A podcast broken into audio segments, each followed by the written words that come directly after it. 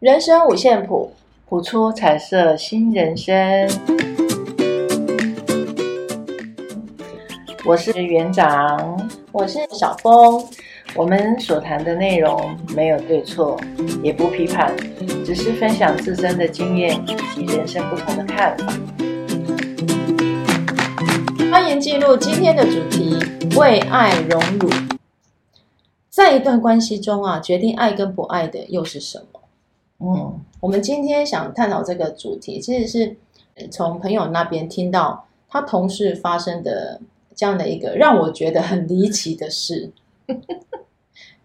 他是在一间服饰店上班，嗯哼，然后这我们今天要说的这个主角是他们的女店长，嗯哼，然后这个女店长，她其实是一个已经结婚的，结婚的算是哎快四十岁的一个女女生，嗯，然后呢，他自己本身也有两个孩子，嗯，然后两个呃生了两个小孩，大概都三四岁啦，四五岁这个这个阶段，嗯，然后他先生是个军人。就生活还算是蛮规律的，朝九晚五这样子。然后有一天呢，我这个朋友他在上班的时候，就发现公司的电脑上面就有一个私人的 LINE 登录的那个状态，然后他就偷偷稍微瞄了一下，就发现哎，这个不是那个女店长的 LINE 吗？嗯，LINE 的那个那个那个账号，嗯，然后就看到底下呢，他刚好在跟一个曾经来店里消费的一个男客人。哦，在对话，哦、因为因为他上面，他上面有他的大头贴，呃，大头照，就刚好是哎常来他们店里面消费的一个男客人的照片。嗯，然后他就好奇嘛，他就稍微看了一下，他上面那个男生男方就给女方留了一个讯息，他上面是这样写，他说，在你最辛苦的时刻，我没有陪在你身边，我会好好补偿你。哦吼。那这段话呢？我那个朋友就是就开始有很多嗯很多遐想，哎，他就会思考他们两个到底是什么关系。嗯，然后我我这个朋友跟那个女店长关系也不错，嗯，但是他从来没听说他跟这个男客人有什么样的交往。嗯，好，那后来公司的同事也慢慢，因为他里面大概有七八个同事吧。就慢慢发现，女店长常常早上来上班没多久，到了中午可能突然有事又离开，嗯，就出缺勤的一个状态跟以前不太一样，嗯，然后就常常，例如说可能来上个两个小时，哎，突然就说他要去掐工，嗯，就人就不见了，约会，哎，这就不知道了，偷偷的约，所以他们就做了一件事情，因为他，哎，这个女店长有有一有公务车。嗯、然后他们就偷偷啊，趁她不在的时候，嗯、去把那个行车记录器拔下来看。哦，这一看就不得了，这是告诉大家小心行车记录器。主要是女店长并没有注意到这台车有行车记录器，傻吗？我我我我我觉得我们要破个梗。他他开的那辆车是那个那个叫什么？就我们台湾的品牌。L 开头，L 开头，然后它的行车记录器是内建型的啊，不像我们就是，哎，以前有一些车子你买买来是没有装行车记录器嘛，你要另外去买外接的，对，那现在都内建的，所以店长不知道这辆车有行车记录器，对，所以他常常趁着洽公的时候啊，他就会开车到某一栋大楼的地下停车场，嗯。然后就会录到他们两个人的通讯对话，嗯啊，当然，当然就是男生问他说：“哎，你到了吗？”嗯、然后女店长就会说：“我到了。”就类诸如此类的，嗯、而且几乎每天都有啊。对，然后后来又有某一天，哎，算是很具那个叫什么戏剧性的一个、嗯、一个一件事情发生。嗯，好，有一天上班时间，然后呢，那一天刚好他们这位女店长休假。然后呢，他们公司同事呢接到了一通找店长的电话，嗯，然后这个同事啊就请对方留下联络方式嘛，因为本、嗯、因为本人不在呀、啊，嗯，然后对方竟然用很不客气的语气，嗯、就跟他说，请你跟你们店长说，我是某某人的女朋友，请他回电给我。哦，哇哦，两包 我我们这位女同，我们这位同事啊，听到就有点。愣在那边愣了好几秒，他想这是什么情况？嗯，但是他还是把把他的电话抄下来，嗯，然后等到这个女店长来上班，就告诉他这件事。嗯哼，一讲完，他大概过十分钟吧，嗯，他就说他要请假，临时要请假，他就出去了。嗯，对，然后隔天来的时候，就看到这个女店长一脸沮丧。嗯，然后当然就是我们我们我这位朋友啦，就跟他比较要好一点嘛，他就看他怪怪的，然后就上去就是关心他，就问他说啊，你怎么了？怎么会好像今天看起来不是很开心这样子？嗯，他脸色很差，你昨天没睡好吗？嗯，然后然后这个女店长就终于松口，他就跟他说，哦，原来他跟这个男客人，嗯，可能在反正在。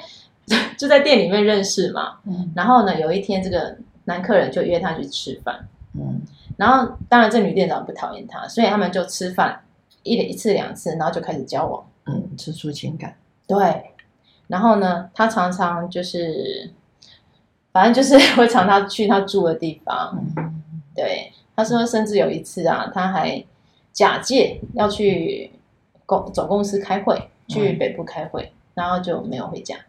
嗯，然后这个女店长也曾经为了这个男生，嗯，去堕胎，哦，对，所以他之前之前我这个朋友偷偷看到那个那个赖的讯息，他终于连得上哦，原来、嗯、原来他之前说那个在你最辛苦的时刻我没有陪在你身边是这件事情啊，是关于这件事情。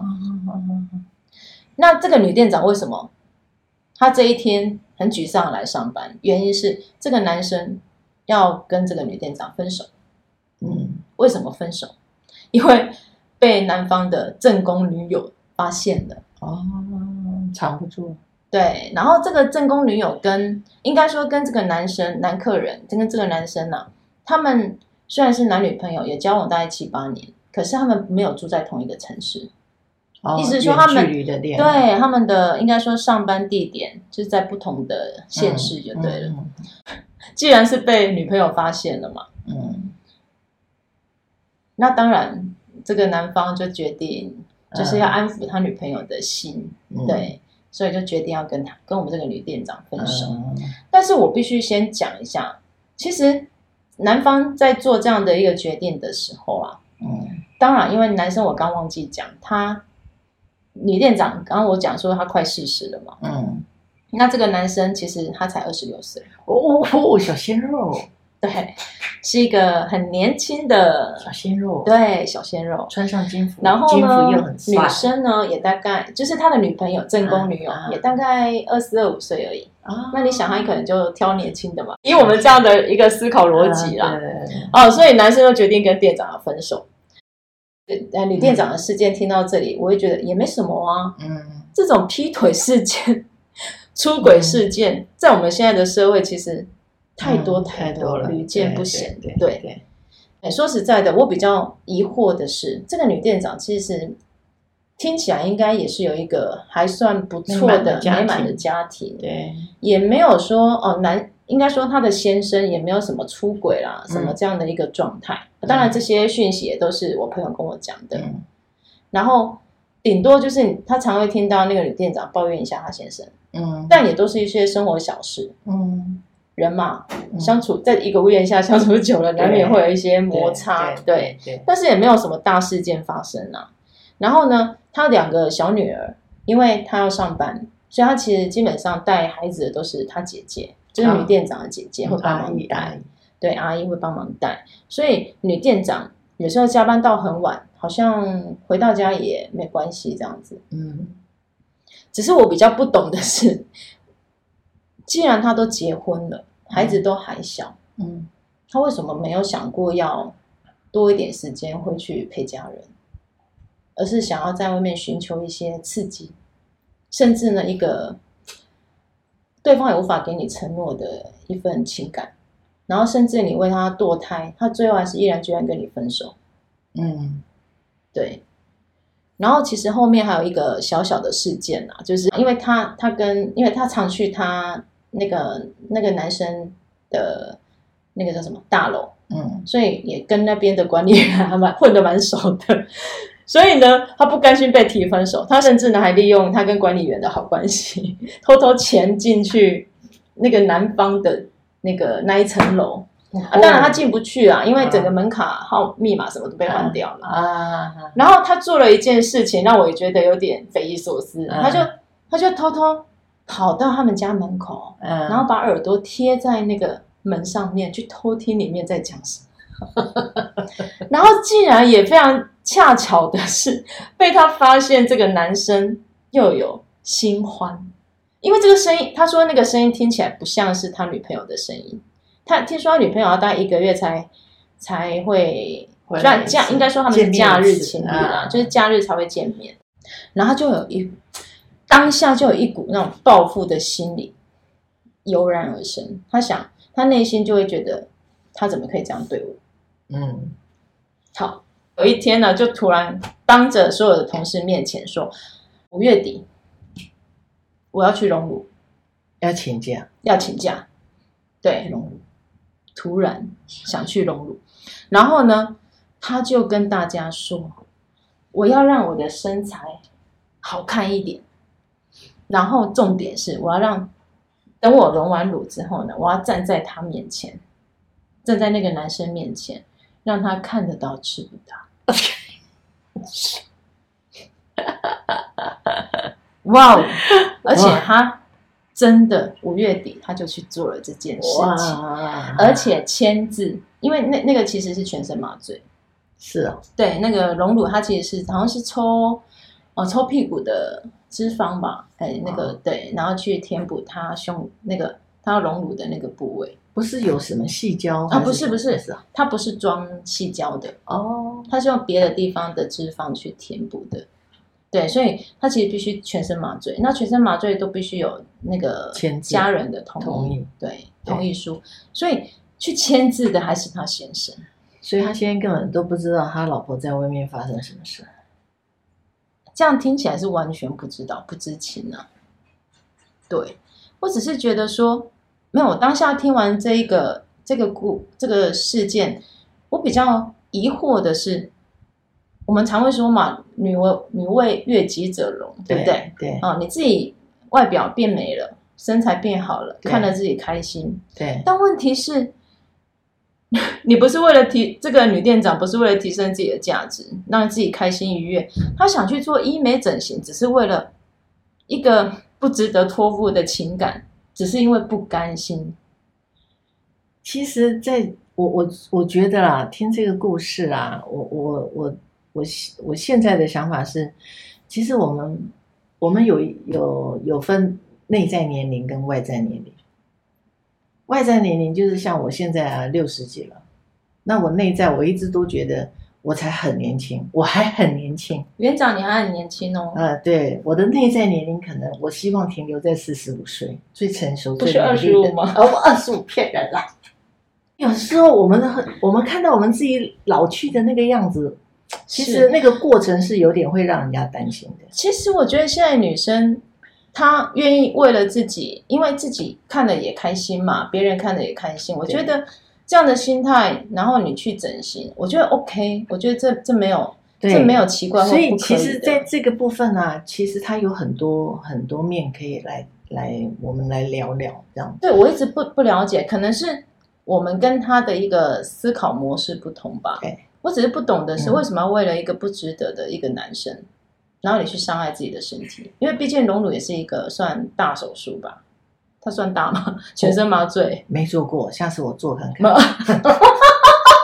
不行啊！我光想都觉得痛了。没有了，只是会觉得我会比较好奇，到底什么是爱？嗯、这位女店长她会认为说，哦，肉体上的一个关系就算爱吗？那他跟他先生之间的关系又是什么？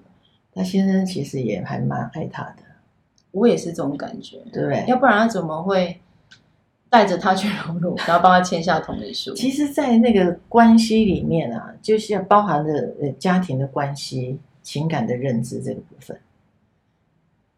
家庭关系里面，你个人的一个对于这个关系的一个存在。的认知跟你个人对情感面的认知有没有什么不一样的，又把它分开谈就对了。对，这这就让我想到，就是嗯，因为其实我们整个亚洲啦，就呃从两千多年前到现在，其实我们都是深受这种儒家的影响，真的。对，对，那儒家里面，他又很重视所谓的五伦伦常。对，什么叫伦常？伦常就是。君臣，哎，君臣、父子，对，夫妻，对，兄弟，对，还有朋友，对。那你在不不同的关系里面，你扮演的角色，对，你就要尽到那个角色的本分。对，那是我们被被这样子，呃，一直传承，一直传承，一直告诉我们，对，不可以怎样，不可以怎样，不可以怎样。可是当时代不一样的时候。整个都是地球村了，隔壁村可以发生的事情，为什么我们这个村不能发生？所以，所以我们现在变成说，哎，那一种所谓的是非对错、道德标准，它的准则又是什么？好像变得跟以前不太一样。不一样啊，不一样，对不对？好像不太一样。什么叫负责？什么又叫不负责？就像有一个朋友来找我啊，是，然后他也是有一些情感的部分，他也是。女孩子，然后她的男朋友想要跟她结婚，可是她就很诚实。其实我觉得那个也是负责任的一种态度。她、嗯、就很诚实的跟她男朋友说，她有跟人家发生过一夜情，可是，一夜情，嗯，这下好像是一种流行啊。对，当下，然后我就，其实我我我是问他，你喜欢那个对方吗？他告诉我说。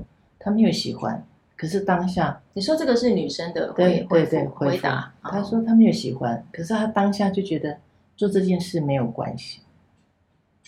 我现在就是想要做这件事情，只想满足当下的一种一种需求快感。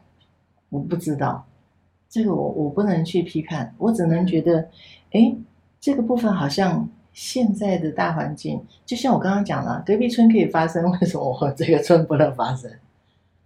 不是吗？有很多像那种，可是其实我不解的是，也许隔壁村 他们自古以来的一个道德束缚跟所谓的传统价值，嗯、甚至是文化传承，其实都不太一样。嗯、那我们在台湾这块土地上，我们就是深受这样的一个一个应该算是社会风气也好，嗯，那你说它是一那是一种呃道德束缚也好，嗯。因为我们都已经从父母亲那一代，父母亲甚至从阿公阿妈那一代、嗯、祖先那一代，就是这样传承下来。对，我一直都觉得儒家的教条实在是太多了。对，然后呢，又是把，尤其是又把女生的那种好多好多层框框给框住，男什么三女卑，对，三从四德，对，然后什么贞节牌坊，对。对，然后啊，反正就是什么贤妻良母的一个形象啊。其实我们从以前就被灌输这些观念。是，这个就是大家闺秀。对，这个就是我们讲的他的认知跟他的自我约束能力。可是，即使我们可以从，因为现在的网络讯息太发达嘛，嗯、甚至不要说网络讯息了，嗯、有些人可能会去出国留学啦，出国游学啦，都有。嗯、对，那当然也会接触到不一样。地球村的一些对隔壁村的人，对，对一些不同的，是一的呃，应该一一种思维，不同的一个思维。可是问题是我们根深蒂固，就是被我们传统的道德给束缚住。对，没错。那如果说他在，如果以他，他会说，那以我的立场呢，我就是想要 free 自由，我要灵魂自由。我也要做这个不行吗？我想要做那个不行吗？个人选择，所以没有绝对的行跟不行。真的，我觉得我现在年纪大了哈，我我很多的思想哈，我现在觉得哦，对你说这样也对。这这到底是自由还是泛滥？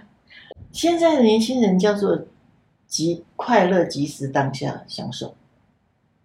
当下我就我我我我当下就是。我要寻求那个快乐，我要寻求那个刺激，我就去做那个那件事情。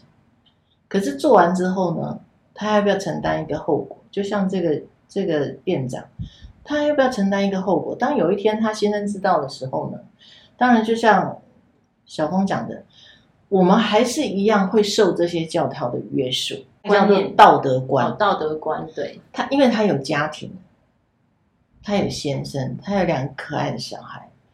虽然他的小孩是阿姨在帮忙，所以对他来讲，他没有负担很多。可是问题是，当他回回到家，面对他的孩子，对他的丈夫，他不会有罪恶感吗？如果他有罪恶感，而且而且重点在于说，后来反正就辗辗转得知，他在上一份工作好像也是惯犯，就是他很喜欢做这种情感上的一种出轨，肉体上的出轨。这个女店长，这个其实有的时候我们要探讨她，探讨追溯到她小时候发生了什么事。是自我价值的一个印证吗？还是什么？对爱的一个需求，哦，对爱的需求。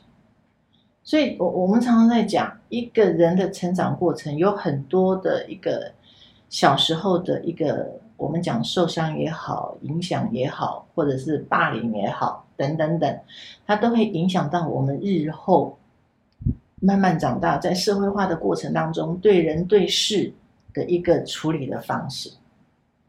可是他这样子一次一次一次的面对这样的一种，啊，应该说肉体上的满足，或者是说以他来讲，可他可能会觉得那是爱的需求的满足。可是呢，往往这样的一个结局都没有太好。那他是不是每一次也不一定结局？现在还不知道结局哦。如果他的先生真的很爱他，会选择原谅。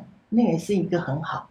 我讲的结局是他每一段出轨的结局，就是说这个男生就是一种需求的心态。所以我刚刚讲啊，那他不是又受了一次伤害吗？可是受伤害也是他的选择。我觉得站在他的立场，站在我们客观看待这件事情来聊的话，我我相信他也有矛盾的时候，我相信他也有想要回家好好照顾小孩的时候。可是那个那个瞬间，那个想法可以维持多久？他做了没有？还是因为外在的诱惑？还是他内在的那个某个部分？我们讲人其实分了很多很多的部分，有一个真实的我，有一个嫉妒的我，有一个悲伤的我，有一个快乐的我，有一个不自信的我。有一个自卑的我，就像我们常讲的内在小孩，是没有错，我们内在小孩有不一样的小孩在我们在在我们的潜意识当中，对，没有错。那哪一个部分比较凸显，把原本真实的我吃掉了？我们不知道。所以为什么会有常常会有人很乐观，常常会有人很悲观？有没有？当你悲观的时候，你有没有想到？哎，我现在好像想想法太负向了。我要做回真实的我，我要面对一下，我要真实的面对一下。所以现在有一些正念，有没有？正念很夯，活在当下。对啊，活在当下。正念，正念，对，就是当时的想法。那现在你说，所以有一些年轻人就说：“对啊，我现在当时的想法，我就是想要做这件事情。”那万一哪一天后悔？他说的也没有错啊。万一他做了这件事，对，那他的 N 年后哪一天他后悔，那就是他的选择。N 年后他就要为现在所做的这件事情来负责任。那他有没有那个能力负这个责任？我们不知道。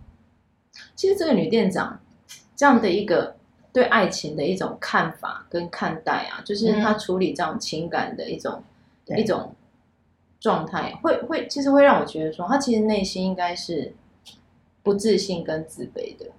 为什么我这样子讲？因为他把爱不爱这件事情啊，他其他把它放在别人，他交到别人手上，外求了嘛？对，也就是说，也就是说，嗯、他有没有得到爱这件事，不是他他自己给自己的，而是说。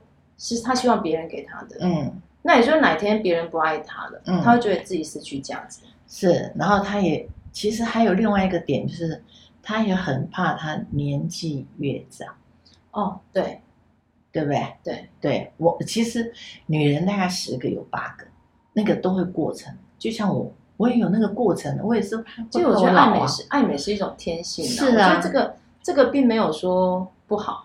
对，我反而是觉得哈，越活越年轻有什么不好的？心态，对，真的是重点在心态会影响你的外在。就像我常常常说，哎，我已经六十几了，人家说院长你根本不像。我说对，二十五哦，多说一点。我说二十五太太扯了，四十五就好了。这个是我最爱听的。可是事实上呢，对我也是希望那个年龄保持在内在的年龄保持在那个年那个年代，因为四十五岁其实是对人生的历练啊，对生活的态度有一定的成熟度。这就让我想到，哎，之前有一个影星，那个港星叫钟楚红。对，对啊，他他一直到你看他现在年纪也大概可能六六十几了，是不是？对对对，差不多那个年代的，对，差不多。那像林青霞也是，对，他们也都没有去做什么拉皮啦、整形啊什么的，他们会认为说，老就老了，是自然老。去。可是你就会觉得他们的那种神韵啊、风采啊，对。也是跟往年一样啊，嗯，他虽然说没错啦，就是你可能外在的条件没有以前好，对，但是你会发现他就是活得很自信、很自在、自在，这让人家看得更赏心悦目，不是吗？其实人要活得自信跟自在，跟学习有关系。哦，人就是不断的学习，去挖掘自己，对，然后去挖掘自己某一个部分的不足，然后补足那一个部分。然后不要一直就觉得一定要外求，其实任何事情都是自己自己做的决定，自己要跟不要，你可以选择要跟不要。然后你要你最后选择要做这件事情，你当然就要为自己负责任，嗯，对吧？要负得起责任，是啊，要负得起责任，是啊。而不是，而不是一味的就就逃避，就去，哎，这个不行，整那个，那个不行，整那个，那就就不对了，对吧？方式就不对了。你一定要现在就是终身学习的时代了，不管你几岁，就像我我们刚开始第一集，那时候做这个，其实我压力好大哦，我真的不知道。不会啊，我觉得，哎，后来。前几天我还在跟好朋友分享说，哎，做这个之后，我突然觉得我的文笔有进步哎，这样感谢你。我们不要说感谢我了，真的，真的。其实我们我常常也会跟学生讲说，我手写我口，嗯，我口写我心，也就是说，你内心想到的，你有办法用嘴巴用文，就是用文字把它叙述出来。对，那间接的都在训练你什么？你组句啦，嗯，或者是。锻炼你文笔的一种方式，对，就是用先用讲的，嗯，慢慢用写的。所以这个店长应该忘记要学习了，所以他才会外求很多事情。我相信有一天他警觉的时候，人生还没有走到最后，不知道。当他觉醒的时候，他可能就会回归到他原本的家庭，因为毕竟孩子还小，对，然后又很可爱，对，总有一天，我相信总有一天。一定会，对，一定会有一个转折点。我其实我们人生有很多的转折点，嗯，这我相信。当这个转折点来的时候，你是怎么对待的？如果你是悲观的对待，那他你就会掉到谷底去了。如果你用比较正向的，是一个提醒，或者是哎，老天可能要让你看到不一样的东西，你就又变不一样。所以其实你说对跟错吗？我觉得如果站在他的立场，他可能会觉得他是对的，不然他不会一直这样做。他当下追求了，对不对？对他内心来讲是对的，对，他没有错。对对，那也许他在婚姻里面也有所欠缺。对，如果以教条式来看的话，他是被要进那个猪笼，你知道哈？哦，我 知道以前。以前以前有有些戏剧真的有演，就是女生啊不贞洁啊，是啊，嗯，就就要进猪笼。对，那你贞洁就给你颁个贞洁牌坊。我想说的贞洁牌坊价值多少钱？对，所以你看，可是时代真的不太一样，不一样。但女生要活出自己啦。但是我一直觉得说，活出自己，但不要践踏自己。是没错，可是常常会，当我们做了这件事之后，我们会忘记。忘记了把自己再退出来看一下自己，做这件事到底对不对，而不是一昧的。我相信旁边应该有他更亲近的人知道他做这件事情，然后有告诉他不要这样。有啊，其实，嗯，跟我分享那个朋友，他跟他真的是还蛮要好的，但是他也曾经试探试探性的开导他，说：“哎，你可以回去陪陪你小孩啊，带他们出去玩啊什么的，嗯、就不要再想这件事。”嗯。你一看就知道他是个渣男嘛？那为什么你还要对他念念不忘，甚至呢要用身材去证明自己，证明自己，证明自己的那种价值？嗯，其实真的不太需要了。真的，我相信男生这样子一直在出轨，总有一天他也会那个叫什么踩到地雷嘛？对啊，没错，没错，没错。对啊，当然希望大家在婚姻这条路都能够用对的角色。这角色，你是妈妈，你是先，你是先生，你是太太，你就要站在那个角色上，对，对自己负责。其实虽然说我不太喜欢儒家的教条式的这种、这种、这种教育方式，嗯、但是某些某些地方，我倒觉得还蛮某些思想啊，倒是还蛮认同的。他会说：“哎，每。”每个人一一辈子都有不同角色要扮演，对那你在这个角色，你尽了多少责任？对，没错，你尽了多少力？他可能稍微忘记忘记了一点他的角色，希望他有一天可以早早觉醒。在这里也要祝福他，真的未来是美好的。对，对，没错，嘿，对，好，那我们今天在这个部分就先谈到这边。对，对大家如果有一些其他的看法，也欢迎到我们的粉丝专业或者是底下留言。对对对，今天就让年轻人来抽关于爱的是年轻人，对，你是年轻人，我是老人。关于爱呀，嗯，这张吧，我看到了一个一双手跟一个爱心，对，好好爱自己，很好。来，我们请那个。声音比较柔美的园长没有来为我们朗读。对，来，来自自浩大无疆爱之海的沧海一粟，把你带到这个世界。至今，它仍在你体内串流。即使当你感到痛苦和孤独时，它乃在你的内心深处，随时随地的陪伴和关心你。有时候，是因为你过度需要外人给你的肯定。而削弱了你和他的连接。你需要积极培养自我怜爱的力量，才能创造让你满足的体验。如果这让你觉得有些奇怪，那就想想孩时的你，回想会使你微笑的记忆，凝视自己的眼睛，看见自己的珍贵，想象你将手臂缠绕在自己的肩膀上，拥抱自己一下。